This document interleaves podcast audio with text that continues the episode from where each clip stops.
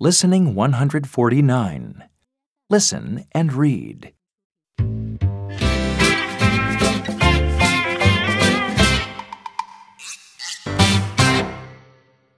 Look at my toy. His name's Action Boy. Hello. Nice to meet you. Look, he can run. Look, Tim.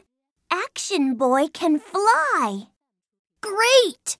Can he play soccer? Yes, he can. Look, Rosie. Action Boy can walk. He can run and he can fly. You are smart, Action Boy. How old are you, Action Boy? he can't talk, Rosie. He's a toy.